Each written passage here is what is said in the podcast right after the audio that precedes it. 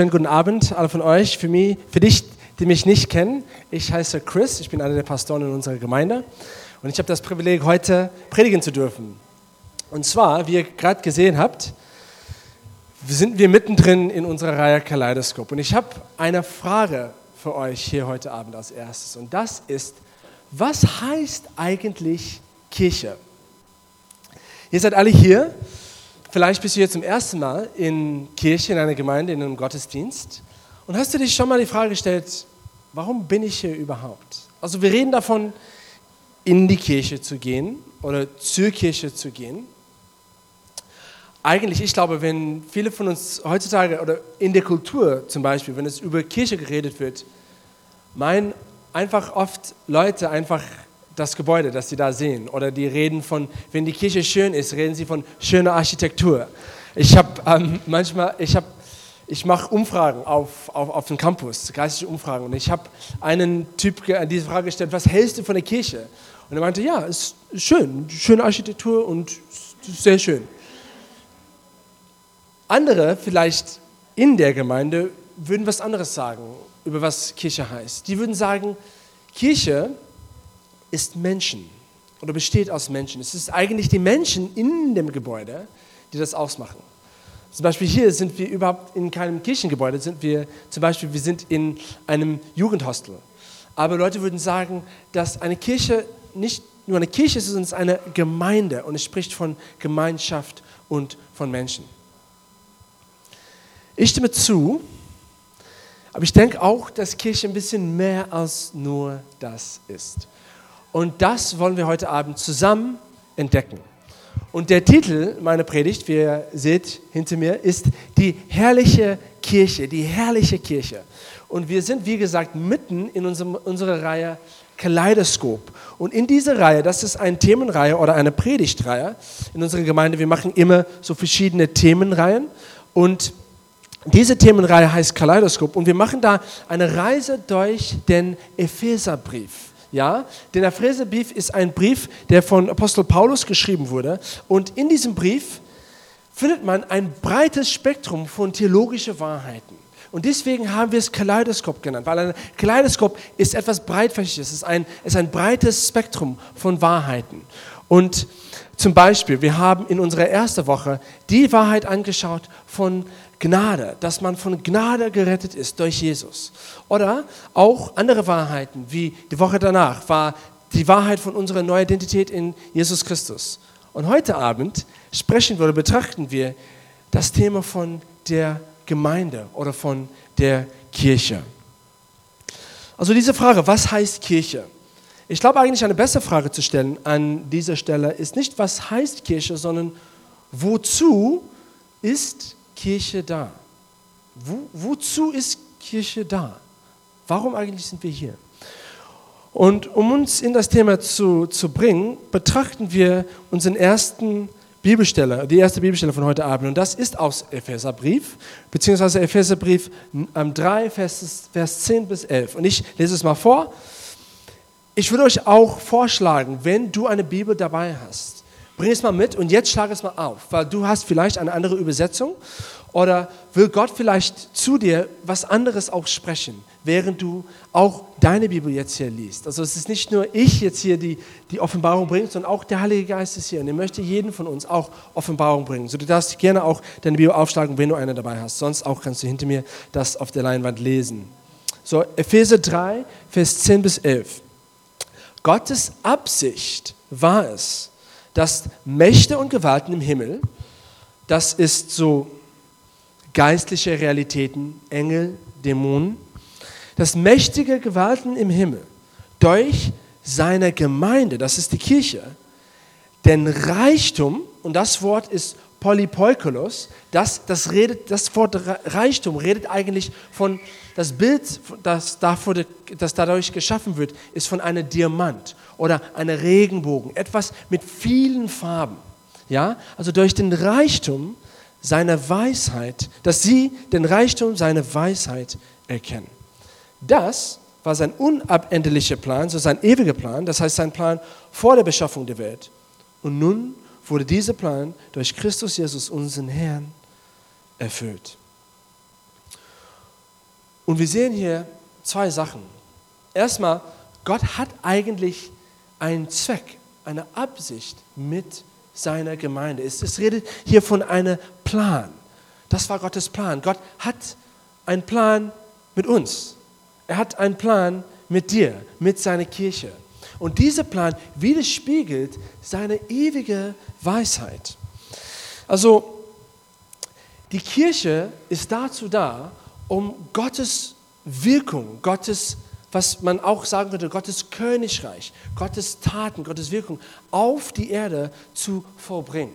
Dazu ist die Kirche da. Und die Kirche ist auch ein diversen, vielfältigen Ort. Und deswegen ist es so wie eine Diamant, wie ein Regenbogen. Und also wir sehen erstmal, dass Gott einen Sinn hinter der Kirche hat, dass es ein vereinbarender Zweck ist, was uns zusammenzieht und uns voranbringt. Und das zweitens, dass die Kirche hat eine bestimmte Form und dass diese Form weiser ist. Also Gott hat eigentlich eine Form ausgewählt für seinen Plan. Und das ist uns. Das bist du. Das sind wir zusammen. Die Kirche. Ein großes Privileg, was wir hier auf Erden haben. Und das werden Sie heute unter die Lupe nehmen. Also wenn man versucht, die Kirche zu definieren, es gibt in dem Hebräischen das Wort Chehal Edcha, wenn ich das richtig so ausspreche. Und das, es redet von einer Versammlung, von, von der Versammlung Israels. Das ist im Hebräischen. Aber auch im Neuen Testament, im Griechischen, es gibt das Wort für die Kirche Ekklesia. Es gibt eigentlich manche Kirchen hier, die die Ekklesia sogar heißen. Und das ist ein griechisches Wort. Es ist ein sehr übliches, häufig verwendetes Wort. Und es heißt auch eine Versammlung. Eigentlich, das Wort Ekklesia hieß damals oft eine politische Versammlung. Ja?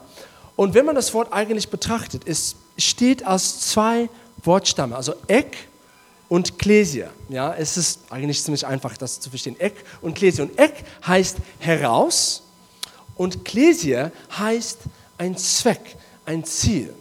Oder, oder, oder sorry, sorry, ein Zweck, ein Ziel, besonders, dass Leute zu einem Zweck berufen sind. Es heißt eine Berufung.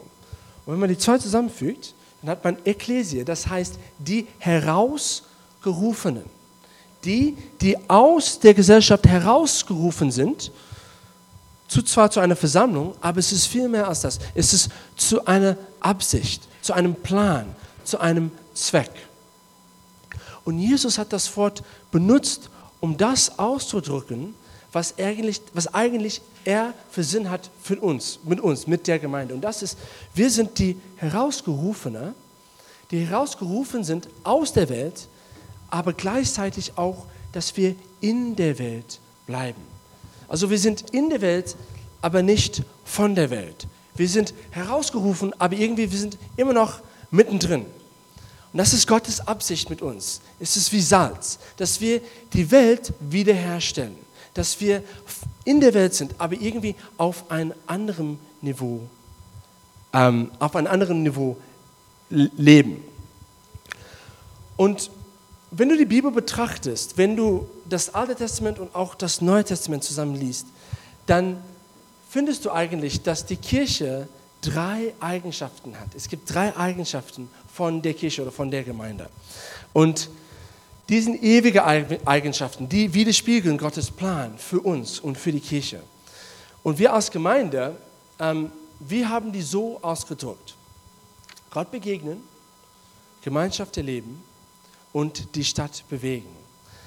Also wenn du, wenn du die Bibel liest, siehst du, dass es diese drei Eigenschaften immer zum Ausdruck kommen dass Gott durch deine Kirche will, erstmal, dass seine Gegenwart da ist, dass Gott, Emmanuel, mittendrin ist, mitten unter seinen Menschen, unter seinem Volk, dass Menschen Gott begegnen können. Zweitens, dass Menschen auch untereinander enge Beziehungen haben dass die Kirche immer ein Ort ist, wo lebendige Beziehungen erfahren werden, wo Freundschaften erfahren werden. Du siehst, dass das Volk Israel, es gab enge Verbindungen zwischen ihnen und auch in der Gemeinde, in dem Neuen Testament, enge Verbindungen zwischen den Menschen.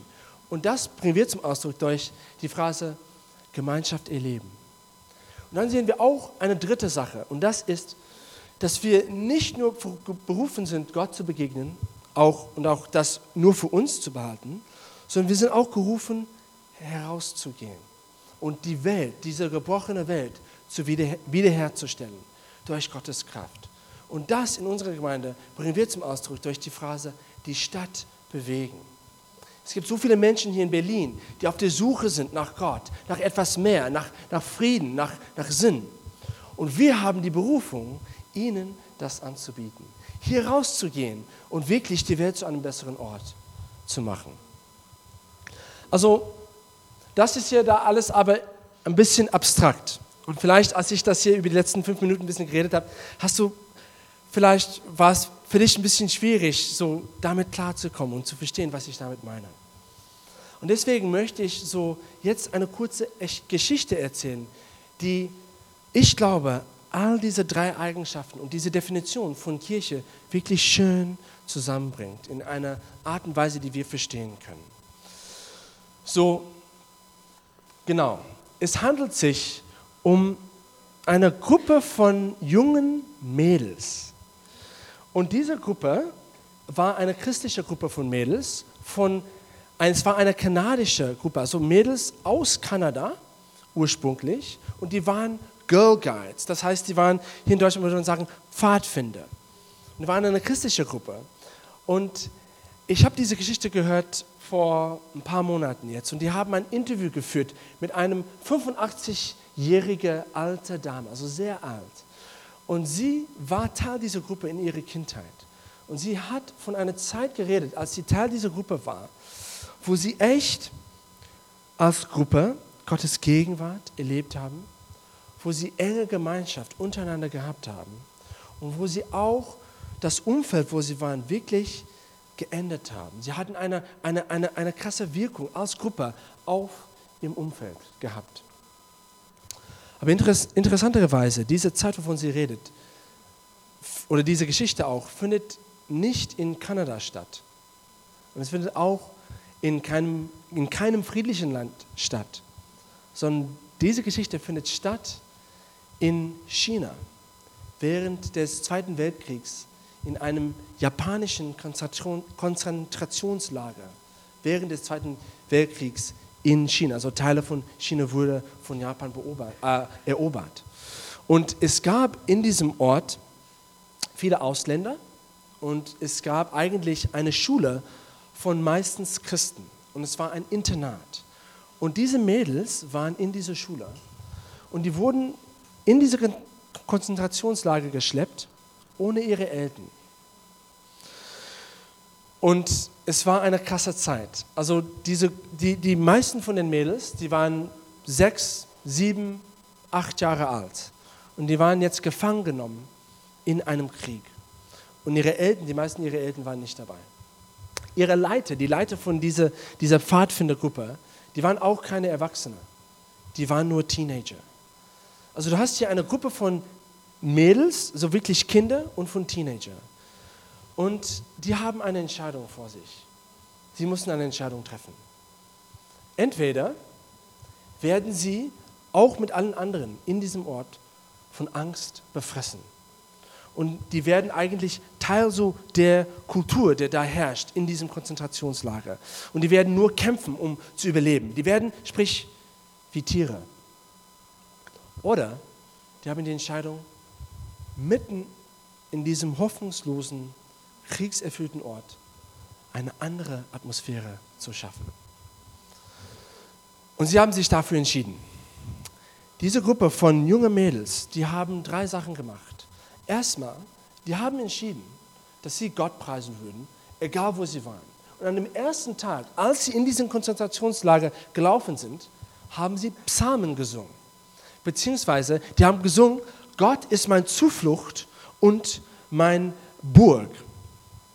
Und die haben echt die Gegenwart Gottes runtergebracht, mitten wo sie sind. Ja, das war die erste Sache.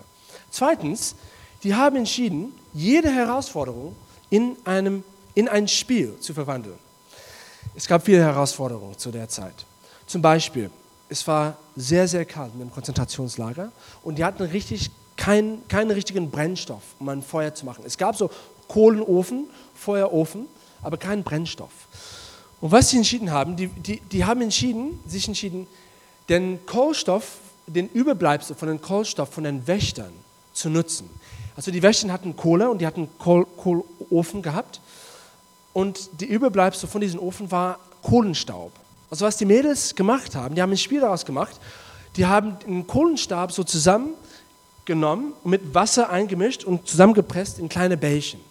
Und die haben dann das Wettbewerb gehabt, wer kann am meisten Bällchen finden oder machen aus diesem Staub und dann die Kohlofen am heiß, zu, zu, den heißesten ähm, Temperatur bringen, sodass die glühend heiß wurden. Und wer könnte das für am meisten Tage nacheinander machen?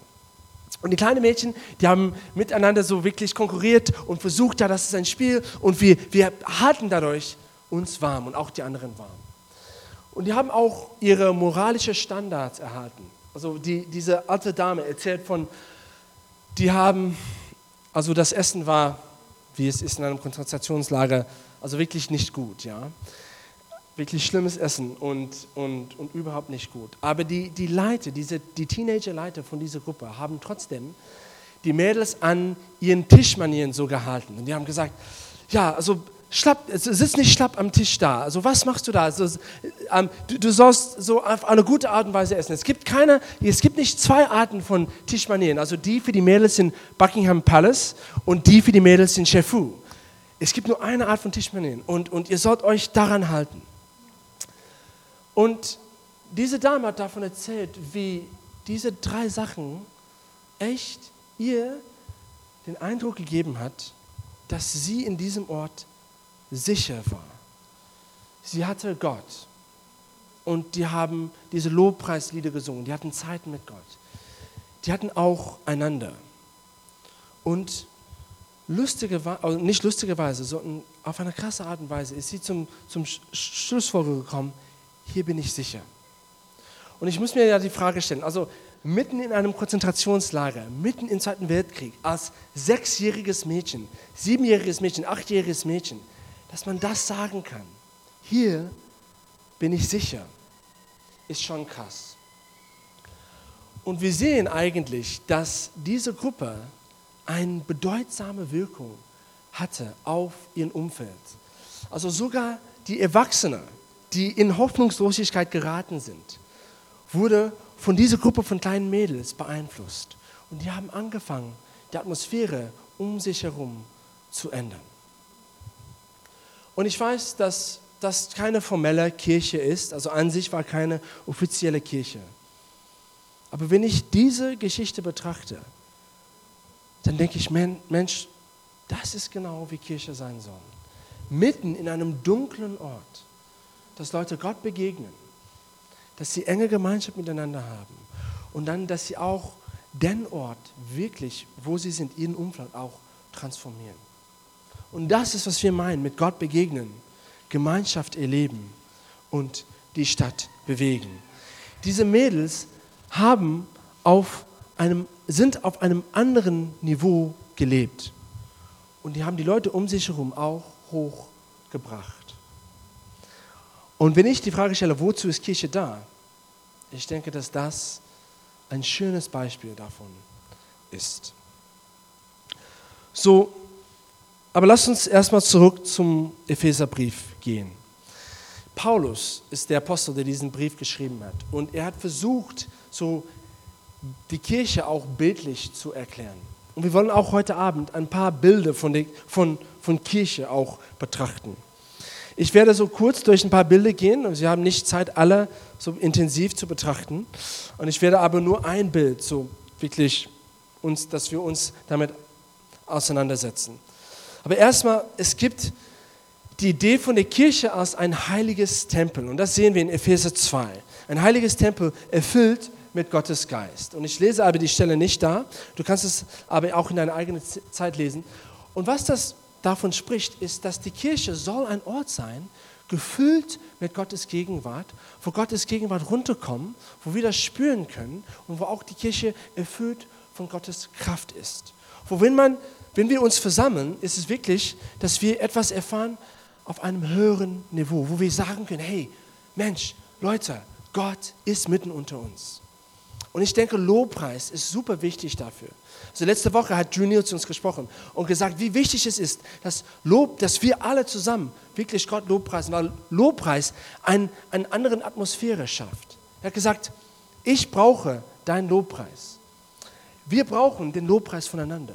Und wenn du aktiv bist, Gott zu preisen, dann bringst du seine Gegenwart runter und es endet was unter uns. Also das Bild von der Kirche ist, wir sind ein Tempel. Und wir sollen als Kirche wirklich dafür versuchen, dass Gottes Gegenwart wirklich unter uns ist.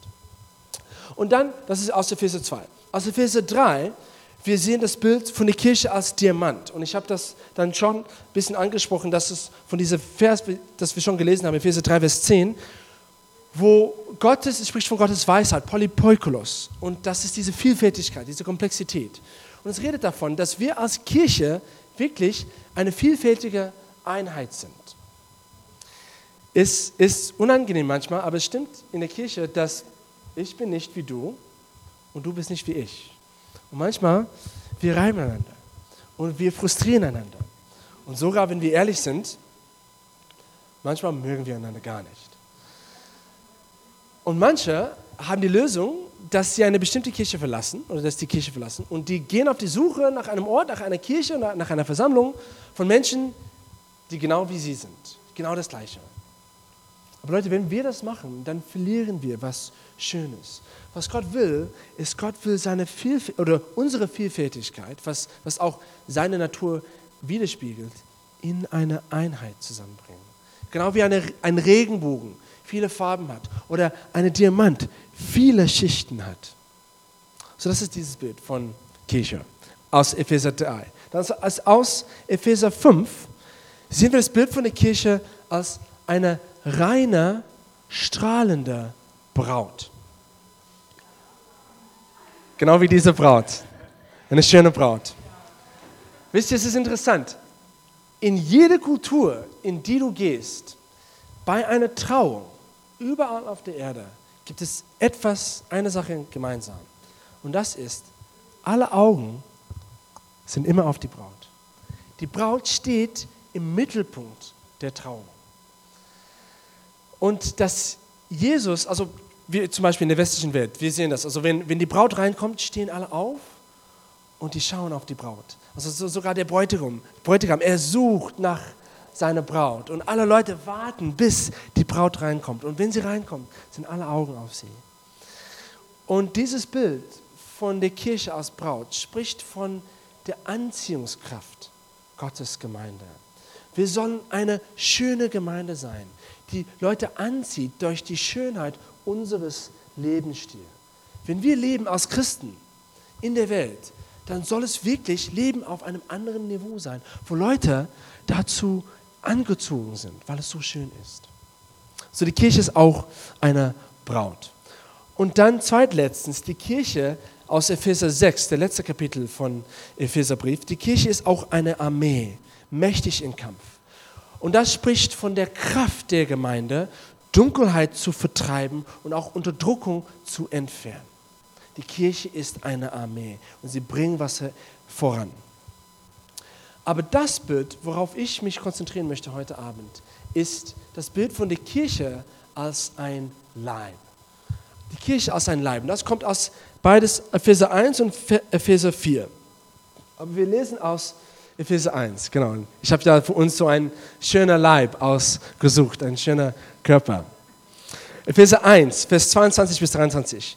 Es steht da, Gott hat alles der Herrschaft von Christus unterstellt und hat Christus als Herrn über die Gemeinde eingesetzt. Die Gemeinde aber ist sein Leib, das heißt sein Körper. Und sie ist erfüllt von Christus, der alles ganz mit seiner Gegenwart erfüllt. Und ich habe mich diese Woche damit auseinandergesetzt und ich habe gedacht, wow, das ist, das ist ein krasses Bild von, von der Gemeinde als ein Körper, als ein Leib.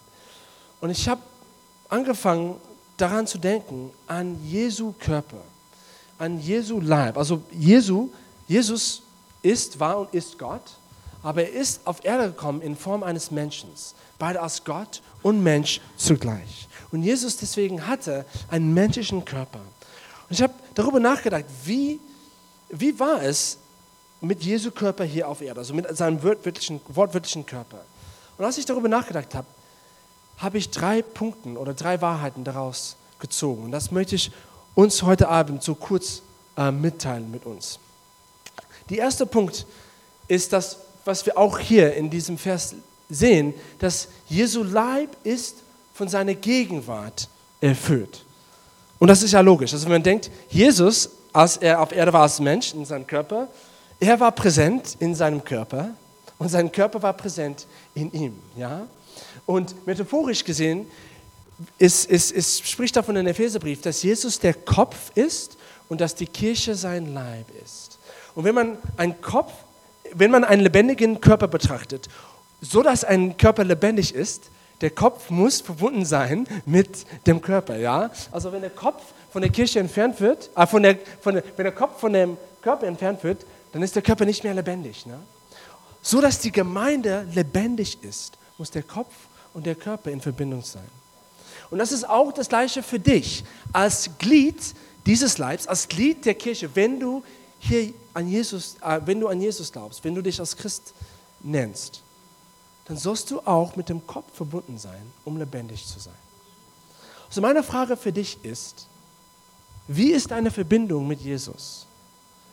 Bist du mit Jesus connected? Kannst du sagen, dass dein Leben mit der Gegenwart von Jesus erfüllt ist. Weil das ist, was es heißt, Herr von der Kirche zu sein. Sein Leib ist erfüllt von seiner Gegenwart. Aber auch, und das ist immer noch von dem ersten Punkt, dass, dass, sein, dass, dass, dass Jesu Leib, ähm, dass, dass, dass Jesu Gemeinde sein Leib ist, spricht auch, oder dass Jesus connected ist mit seinem Körper, spricht auch von Ernährung. Ja, wenn du einen Körper betrachtest, es gibt einen Ort, wodurch der Körper ernährt wird. Es ist nicht durch die Hände, nicht durch die Füße, auch nicht durch den Magen, sondern durch den Kopf, beziehungsweise durch den Mund. Ja? Wenn der Kopf nicht da ist, kriegt der Körper auch kein Essen, keine Ernährung. Sodass du geistlich Ernährung bekommst, musst du auch verbunden sein mit dem Kopf. Und wir müssen auch also darüber nachdenken. Jesus war ein Mann. Ja? Männer lieben Essen. Männer lieben es, ihre Körper zu füttern, wenn ich das sagen kann, oder zu ernähren. Ja? Die lieben es. Und du kannst deswegen sicher gehen, dass Jesus weiß, wie er seinen Körper ernährt. Also Jesus ist Gott und Gott ist mehr als nur ein Geschlecht. Aber Jesus in seinem irdischen Form war Mensch, also verbunden als, als sorry, war, war nicht nur Mensch, sondern war auch Mann. Und Männer lieben es zu essen. Ja? Aber auch, an, also wenn du darüber nachdenkst, ist auch wichtig, ja, das Essen kommt durch den Kopf. Das heißt, der Kopf bestimmt auch das Essen oder die Art von Essen. Ja? Ist deine geistliche Ernährung, was bestimmt deine Ernährung im Leben? Oder, oder womit ernährst du dich?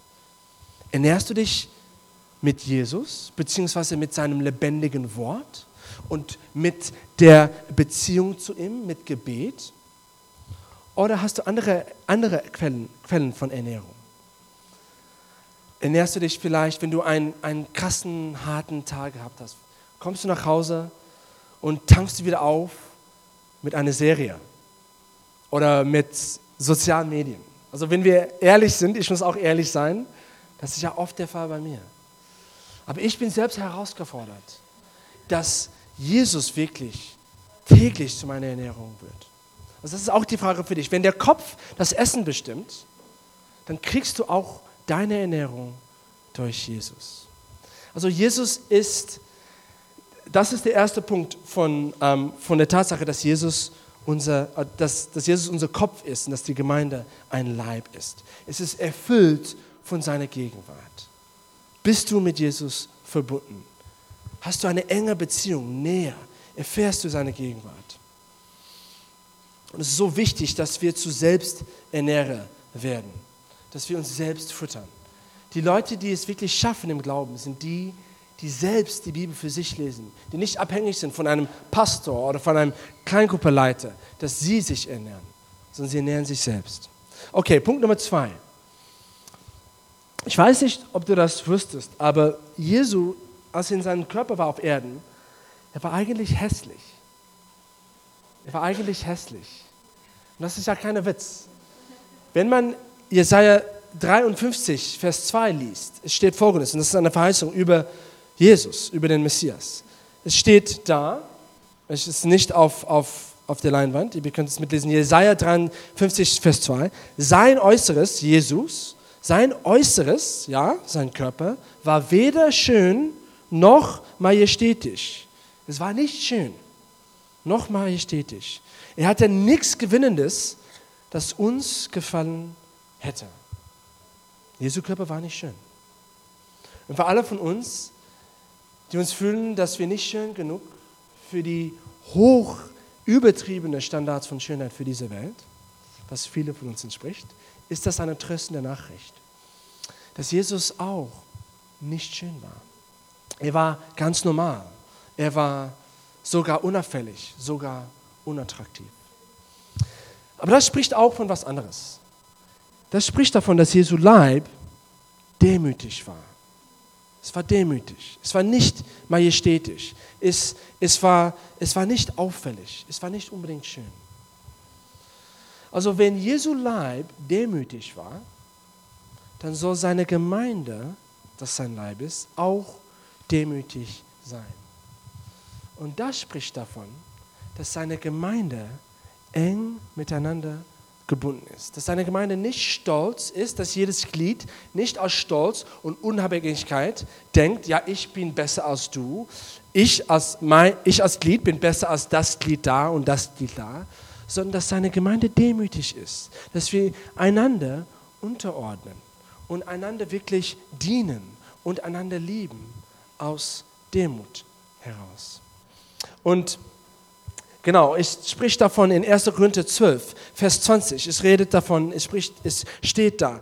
Es sind viele Teile, aber nur ein Körper. Es redet hier von der Gemeinde. Es sind viele Teile, aber nur ein Körper. Das Auge kann nicht zur Hand sagen, ich brauche dich nicht. Und der Kopf kann auch nicht zum Fuß sagen, ich brauche dich nicht. In Wirklichkeit sind oft gerade die scheinbar schwächeren oder unwichtigen Körperteile besonders notwendig. Gott hat den Körper oder die Gemeinde so gefügt, dass den benachteiligten Gliedern besondere Ehre zukommt. Und auf diese Weise kommt keine Spaltung im Leib zustande, sondern alle Glieder sorgen in gleicher Weise füreinander. So bildet ihr gemeinsam den Leib von Christus und jeder Einzelne gehört als Teil dazu.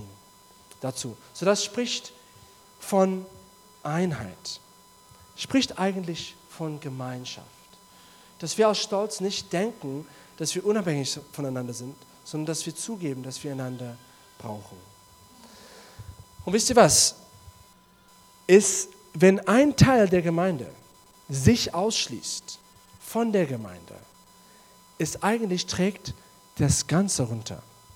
Und das habe ich eigentlich für mich gelernt, als ich 21 Jahre alt war. Und ich hatte mit 21 Jahren eine Kiefer-OP gehabt. Und die haben eigentlich meinen Kiefer gebrochen, so, ab, so quasi in, in Teilen abgesägt und, und sich bewegt und dann wieder eingeschraubt. Das war ja ziemlich krass. Und als Folge davon musste ich acht Wochen lang waren meine Zähne zusammen aneinander gebunden mit Draht. So. Und ich konnte eigentlich, musste nur so reden, weil ich konnte meinen Mund nicht aufmachen. Und schlimmer als das war eigentlich, dass diese Zeit, es war zu Weihnachten. Und ich konnte kein richtiges Essen essen. Zu Weihnachten, Leute. Und ich musste nur flüssiges Essen trinken. Ich habe so aus Pulver, dieser, dieser ähm, Kartoffelpüree, die aus Pulver ist, ich habe das gemacht und, und Hackfleisch, so ganz fein püriert. Und dann musste ich das, das war mein Mittag- und Abendessen, immer das gleiche, acht Wochen. Und mein Frühstück war Joghurt zu Weihnachten. Gott hat mich gedemütigt, also wenn wir hier reden von dem. Aber ich dachte ja, ah, das ist schlimm. Aber ich habe nicht vorhergesehen, dass eigentlich es andere, interessantere Auswirkungen gab von der Tatsache, dass meine, mein Mund geschlossen war. Und das war zum Beispiel, ich bin ein, eines Tages bin ich zur Post gegangen und ich wollte einen, einen Brief abschicken. Und ich habe die Briefmarken gekauft und ich wollte dann die Briefmarken so an, an den Brief anmachen. aber ich, ich, hatte, ich hatte keine Zunge mehr. Ja? Ich wusste nicht, gar nicht, was ich mache. Und dann musste ich eigentlich so den Brief machen, so und dann so auf den Brief. Es war so peinlich. Und ich, ich habe in dem Moment nicht festgestellt, mein, meine Zunge war nicht mehr so gebunden an meinen Körper. Es war nicht, es war ausgeschlossen von meinem Körper. Es konnte nicht durch meine Zähne durch. Und auch mit Essensresten, also wenn ich gegessen habe und ein bisschen Soße auf meinen, ähm, meinen Finger bekommen, konnte ich es nicht ablecken. Nee, das habe ich auch nicht gemacht. Ich habe so, so eine Serviette genommen. Ähm, es war richtig peinlich und, und richtig frustrierend. Und ich habe aber dadurch gelernt, dass wenn nur ein Teil der Gemeinde fällt, es trägt den ganzen runter. Das heißt, du bist hier in dieser Kirche, vielleicht bist du hier als Mitglied, vielleicht bist du hier, das ist dein erstes Mal, vielleicht weißt du nicht viel über Gott und du überlegst überhaupt so, ob du der Kirche beitretest oder ob du hier einfach weiter hier besuchst. Jede Person hier ist wichtig. Und wenn einer fällt, es trägt den Ganzen runter. Und wir als Leib müssen verstehen, wir müssen demütig sein und einander dienen, lieben und, und auch einander unterordnen. Es spricht von Gemeinschaft, es spricht von Zusammensein, als demütiger Körper und Leib. Und dann mein letzter Punkt für heute Abend. Also die Kirche ist ein, Jesu Leib ist ein Leib voller seiner Gegenwart, spricht von Gott begegnen. Es ist ein demütiger Leib, spricht von Gemeinschaft im Leben. Und dann drittens, ist auch ein Leib voller Kraft. Voller Kraft. Ich weiß nicht, ob ihr wüsstet, aber als Jesu auf Erde war und als er für Kranken geheilt hat, äh, äh als er Kranken geheilt hat, für Kranken gebetet hat, ist, ist, hat tatsächlich, ist tatsächlich Kraft, geistliche Kraft durch seinen Körper geflossen und es war sogar physisch spürbar physisch spürbar, diese Kraft. Ich beweise das. Wenn wir Lukas 8, Vers 46 lesen, das ist der Fall von der Frau, die an Blutungen litt. Und das war in einer Massenmenge. Und sie hat Jesus berührt. Und sie wurde in dem Moment geheilt. Und Jesus sagt Folgendes. Er sagt, es hat mich jemand berührt. Jemand wurde geheilt. Es hat mich jemand berührt, denn ich habe gespürt, dass eine Kraft von mir ausgegangen ist. Jesus hat sie nicht gesehen, wusste nicht, wer das war, aber er spürte es physisch, dass eine Kraft aus seinem Körper herausgeflossen ist. Und das Wort, ich habe gespürt, dass eine Kraft aus mir gegangen ist. Das Wort Kraft im Griechischen ist das Wort Dynamis. Und das Wort Dynamis ist, heißt Kraft und es ist, wo wir das Wort Dynamit bekommen. Also Jesu Körper war so voll von Kraft, es war so dynamisch, es war, als ob er mit Dynamit erfüllt wurde. Auf der Berg der Verklärung, das ist die, der, wenn du das nicht weißt, das ist, wo Jesus einen Berg hochgestiegen ist und er wurde verklärt auf diesem Berg. Das heißt, Herrlichkeit, Gottes Herrlichkeit ist auf ihn gekommen und er hat angefangen zu strahlen. Und folgendes sagt unsere moderne Übersetzungen, dass er wurde weiß und glänzte oder strahlte. Wenn du in der Bibel liest, äh, das ist, wir sind jetzt in Lukas 9, Vers 29. Eigentlich ist es eine sehr weiche Übersetzung, dass er weiß wurde und strahlte. Das Wort, äh, für, für das er strahlte, ist eigentlich das Wort exastrapto. exastrapto. Und was es heißt, es heißt herauszublitzen.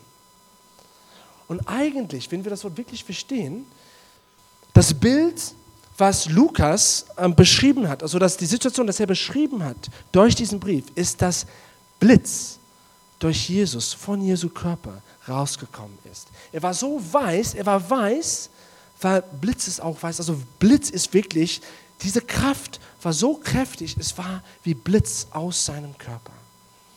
Sehr interessant. Ein Evangelist namens John G. Lake hat einen krassen Heilungsdienst gehabt. Und er hat viele hunderte, wenn nicht tausende von Menschen gehabt. Das war Anfang 20. Jahrhunderts. Ein Amerikaner. Hat oft viel in Afrika gedient, auch in Südafrika, wo ich herkomme. Und er hat beschrieben, wenn er für Kranken geheilt hat, er hat gesagt, es war wie die Blitze Gottes durch seinen Körper geflossen sind. Sogar, manchmal ist es so passiert, dass als er, für, als er seine Hand auf welche Tumoren, so Krebstumoren gelegt hat, wurde so heiß und, und so viel Kraft ist durch sein, seine Hand geflossen, dass ein, ein Brandfleck hintergelassen wurde in der Form seiner Hand auf dem, auf dem Tumor. Die haben auch einmal, ähm, er war sehr, er wollte dabei, dass, dass das wissenschaftlich immer bewiesen wurde, dass er Kranken geheilt hat. Und deswegen hat er auch Ärzten einmal mitgenommen, also Wissenschaftler, Ärzten, die waren keine Gläubiger. Und er, er hat gesagt, die, die waren in einem Labor und die haben dann Bakterien genommen, auf seinen Händen geschmiert, Bakterien, und seine Hände unter die, den Mikroskop gestellt. Und die konnten die Wissenschaftler durch den Mikroskop sehen, dass die Bakterien, als sie seine Hände berührt haben, fing an zu sterben. So krass, so physisch war die Kraft in seinen Händen. Ja? Also Jesu Kraft, sein Leib war ein Leib voller Kraft. Was bedeutet das für die Kirche? Die Kirche soll ein Leib sein, voller Kraft, voller übernatürlicher Kraft, die fließt und die die Welt zu einem besseren Ort machen. So meine Frage für dich, meine letzte Frage heute Abend. Bist du voll von Gottes Kraft? Ist dein Leben voll von Gottes Kraft? Und ich rede hier nicht nur von der Kraft, Kranken zu heilen. Ja? Ich rede auch von der Kraft, Menschen zu segnen, der Kraft, Menschen zu lieben, Menschen zu dienen. Ist diese Kraft auch präsent in deinem Leben? Wenn du in die Welt gehst, wenn du jetzt von diesem Gottesdienst jetzt hier weggehst, kannst du sagen, dass das Umfeld, wo du bist, anders ist, weil du da bist. Kannst du, wirst dein Leben das gleiche Zeugnis haben wie die jungen Mädchen, in dem Konzentrationslager in Chefu. Die haben ihr, die ganze Atmosphäre geändert als Kinder. Leute, wir als Gottes Gemeinde sind dazu gerufen. Wir sind dazu gerufen, erstmal ein Leib zu sein, voll seiner Gegenwart, Gott begegnen. Wir sind dazu gerufen, ein demütiger Leib zu sein. Das heißt, ein Leib, der nicht in Unabhängigkeit und Stolz lebt, sondern die demütig eng aneinander verbunden sind. Eine vielfältige, aber ein, eine einheitliche Gemeinde. Gemeinschaft erleben. Und wir sind auch gerufen, ein Leben zu haben voller Kraft. Dass wenn wir in die Welt hinausgehen und rausgehen, dass wir die Welt zu einem besseren Ort machen. Weil Gottes Kraft fließt durch uns. Die Kraft, Wunder zu wirken, aber auch die Kraft, einfach Menschen zu lieben. So, wenn du hier heute Abend bist, du hast gehört, wie ich so ein Bild gemalt habe von der Kirche. Und vielleicht bist du aber nicht Teil der Kirche. Man wird Teil der Kirche, wenn man persönlich an Jesus glaubt, wenn man glaubt an dem, was er am Kreuz für uns gemacht hat, dass er für unsere Sünden gestorben ist uns in eine Beziehung mit dem Vater, Gott, dem Vater zu bringen. Und wenn wir daran glauben, dann werden wir Teil seiner Gemeinde, seiner Kirche. Und wenn du hier heute Abend bist und du weißt, dass du nicht Teil seiner Kirche bist, dass du nicht mit dem Kopf verbunden bist als Körperteil, dann möchte ich dir die Gelegenheit geben, das heute Abend zu ändern.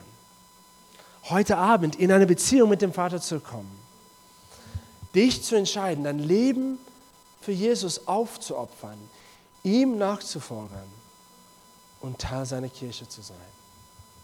Und wenn das du bist, dann möchte ich mit dir beten, sodass du diese Entscheidung durch Gebet treffen kannst.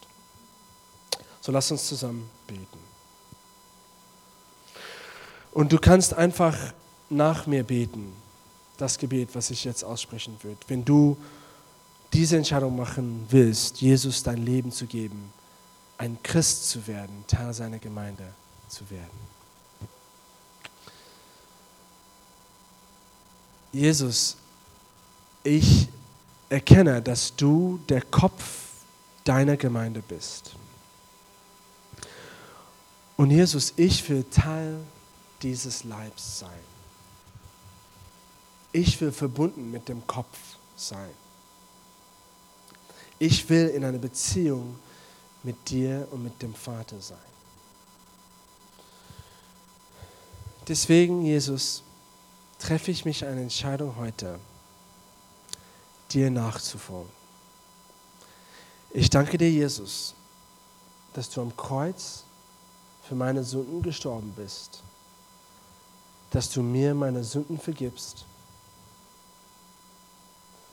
Und ich will jetzt diese Entscheidung persönlich machen, daran persönlich glauben und dir nachfolgen. Hilfe mir jetzt, Teil deiner Gemeinde zu sein und dir auch treu nachzufolgen. In deinem Namen. Und für alle anderen, die hier sind und die herausgefordert sind von dieser Botschaft, ich hoffe, dass du herausgefordert bist, möchte ich kurz mal für dich beten. Gott, ich bete für jede hier. Gott, dass du uns hilfst, besser mit dir verbunden zu sein dass du uns hilfst, selbst ernährt zu sein, uns von deinem Wort zu ernähren und von deiner Gegenwart zu ernähren. Vater, wir wollen auch eng, enge Gemeinschaft untereinander leben. Wir wollen wirklich unsere Begegnung mit dir nicht nur für uns behalten, aber auch miteinander auch erfahren. Wir wollen eng aneinander verbunden sein. Hilf uns damit, hilf uns demutig zu sein. Und hilf uns auch, das rauszunehmen, in Berlin und dieser Ort, diese Stadt zu einem besseren Ort zu machen. Gott, wir geben uns dir ganz hin. Wir sagen Gott, sei mitten unter uns, verändere uns, hilfe uns durch deine Gnade. Amen. Amen. Wenn du Gebet möchtest, wir haben ein Gebetsteam, das hier vorne ist und die würden gerne für dich beten. Wenn du diese Entscheidung getroffen hast und möchtest Gebet, kannst du gerne nach vorne kommen. Wir haben Kontaktkarten und unser Welcome Team wird jetzt die Kontaktkarten verteilen. Und du kannst da welche Entscheidungen, äh, Entscheidungen, die du getroffen hast, vermerken oder auch Gebetsanliegen schreiben, äh, auch Kommentare drauf schreiben. Und sonst gibt es Snacks hinten und du kannst da auch schon jemand Neues kennenlernen, auch Gemeinschaft ausüben. Sonst haben wir unsere Treffpunkte diese Woche. Das sind unsere kleinen Gruppen unter der Woche. Und sonst sehen wir dann nächste Woche für das nächste Thema in dieser Reihe nächste Woche.